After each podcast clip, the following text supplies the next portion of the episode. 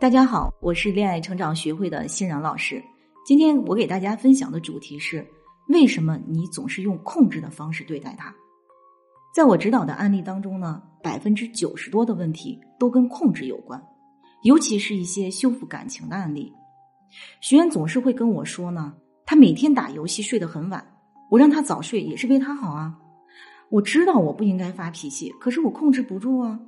那家务活是两个人的，他就应该做呀，等等，类似这样的话，透着很多的委屈和无奈。那今天欣然老师就从心理学的角度给大家来解读一下控制行为它更深层的心理原因。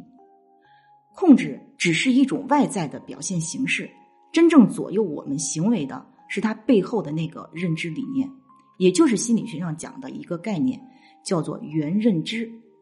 是指我们对事物本质进行更深刻的洞察，从而更有效的调节思维和行为的一致性。通俗点说呢，其实就是要知其然，更要知其所以然。那为了让大家更容易理解，我先分享一个学员的例子，希望能够帮助到你们看到和解决自己的问题。我的学员小蔡呢，是一位大学老师，跟老公青梅竹马，初中的时候就互相喜欢。结束了八年的爱情长跑之后，结婚还不到一年，两个人就争吵不断。小蔡跟我讲述了造成他们矛盾的一些问题，比如她希望老公戒烟，觉得吸烟既浪费钱，对身体还不好。开始的时候呢，老公偷偷的抽，每次被小蔡发现，小蔡就无法克制的大发脾气，而老公呢却认为自己是有分寸的，让他不要担心，但小蔡坚决不能接受。这样吵闹的次数就多了，老公反而不再避讳他，直接光明正大的抽起来了。小蔡呢，很委屈的跟我说：“老师，我管他抽烟不是为他好吗？他不但不领情，现在回家还越来越晚了，即使有时候回来的早，也不怎么跟我说话。还有小蔡，她希望老公没事就多学习学习业务知识，但老公呢，却总是打游戏，还经常半夜一两点才睡，导致第二天还经常迟到。”每次去叫他睡或者叫他起床，都会闹得两个人不开心，搞得自己现在的睡眠也很差，都影响工作了。怎么说都不听，他这样下去以后怎么办呢？而且呢，我最近还发现他给一个一起打游戏的女孩买游戏装备。老师，你知道吗？我都快气疯了。他还不承认自己做错了，说那只是正常的朋友关系。我都特别想离了算了，可是呢，自己又舍不得这么多年的感情。老师。你说我们的感情还有救吗？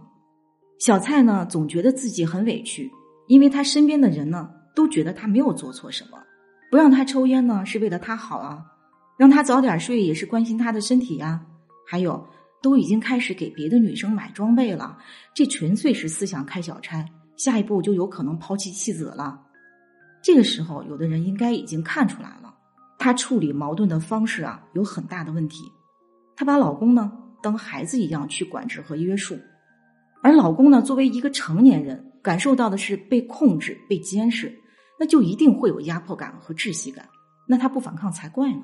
而这只是问题的表层，很多人就是因为只看到了这一层，以为向老师讨点方法技巧就能解决问题了。可事实上是，当你了解了一些方法之后，你会发现很多时候并做不到。这就是我们经常说的道理，我懂，但是臣妾就是做不到啊。这其实是因为你只知其一，不知其二，没有真正了解问题更深层的原因。那这个深层的原因就是刚才我们提到的原认知，所以你才无法做到思维和行为的一致性。那怎样才能认识到这个原认知层面呢？一共分四个步骤。第一个。你一定要了解你们的互动方式有哪些问题。如果只单纯的改变沟通方式，就等于是头疼医头，脚疼医脚。时间长了，以前的问题依然会再次暴露，甚至还会引发新的问题产生。刚开始的时候，小蔡就是这样。当他意识到自己的行为有问题以后，他就开始克制自己，不再去束缚和控制老公了。但是呢，每天看着老公的那些行为，她更痛苦了。为什么呢？因为原本不知道错的时候，至少还能发泄一下情绪，现在知道错了，也在努力的克制自己了。发现不但没有解决问题，反而更增加了一份痛苦。这一下把小蔡折磨得更焦虑了。第二点呢，是分析这些行为背后真正的动因是什么。首先，要分析你控制对方真正想要达到的是什么目的。我们继续用小蔡的例子，表面上呢，小蔡是觉得老公抽烟、打游戏这些行为对身体不好，但是通过分析引导之后发现，小蔡更深层的原因是觉得老公这样做就是不上进，是不符合他的价值观的。他认为啊，一个人如果不上进，就意味着人生没有前途，担心这样下去会影响他未来的生活。那小蔡这些思维理念又是从哪儿来呢？在他的成长过程中呢，他从小一直被父母严格要求，父母灌输给他的理念就是不严格律己就没有好的未来，就会被人看不起。当小蔡去反抗的时候呢，父母就会对他有各种的打压和控制。慢慢的，他认同并内化了这些非理性认知以及错误的沟通方式，这也是我们经常说的原生家庭的代际相传。因为他认为自己和老公是一体的，所以他就无法忍受老公的这些行为，而老公呢，并不知道他这些行为背后的深层的心理原因。所以，当他把这些焦虑啊、担心呢，让老公来买单时，老公就为了避免被控制、被否定，不是去约朋友出去喝酒。就是找借口出差，眼看着他们的关系就往他担心的方向发展了，这一下让小蔡更抓狂了，对老公控制变得更多、更严格了。最后两个人之间的互动模式就进入了一个要控制，另一个就逃避，再控制更逃避的这种恶性循环。梳理完小蔡的不合理信念之后，接下来就是要改变他的不合理思维，要让他意识到这些认知是父母灌输给他的。在他小的时候，认知还不健全的情况下，他无法判断真正的客观事实是什么，他只能选择接受，最后呢，就内化成了自己的一部分。这其实就是我们经常说三观形成的一个过程。其实我们都知道啊，这些理念只是他父母的经验所得，并不符合当下的小蔡。所以，所谓的那些上不上进，只是一种生活态度而已。因为我们每个人生长的环境不同。就会有不同的生活模式和理念，没有对错。我们能做的就是要学会尊重对方。当和对方有不同的想法的时候，一定要学会表达，而不是要求和控制对方来遵从自己。还有就是不必太在意别人的看法，因为人和人是没有可比性的，要比也只能自己跟自己比，别人的评价只代表他们自己的观点。接下来第三点。就是要重新建立良性的沟通方式。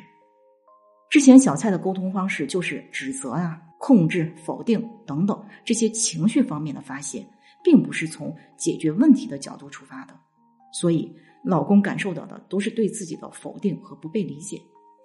后来在我的指导下呢，她向老公表达了自己的这些担心和焦虑，通过正确的沟通，她才明白，原来老公之所以打游戏，其实是在和她对抗呢。你让我不爽，我就让你不爽。也了解了老公所谓的迟到，原来并不是真的迟到，是去见客户，是不用到公司报道的。但因为赌气，就不愿意跟他说实话。而那个打游戏的女生呢，是因为他们几个人一起打赌，谁输了就给赢的买装备。这一番解释下来呀，小蔡说：“老师，我突然觉得天亮了很多。”第四点呢，是要强化新的思维理念。原有的那些思维模式还会时不时的跑出来干扰和影响我们。我们只有经过不断的强化，才能让新的思维代替旧的思维。那小蔡在后面的学习过程中，通过不断的梳理和内化，变得越来越自信，跟老公的感情也越来越好。现在都已经开始准备要宝宝了。今天呀，我们通过小蔡的例子，让大家看到了原认知力的重要性。只有做到上面的这四步，才能真正解决问题。我们今天的分享就到这儿吧，希望能够帮助到你。如果你依然无法找到自己问题背后的真正原因，可以联系我的小助理“恋爱成长零零五”，帮你一对一分析，解决情感困惑，收获更自信的自己。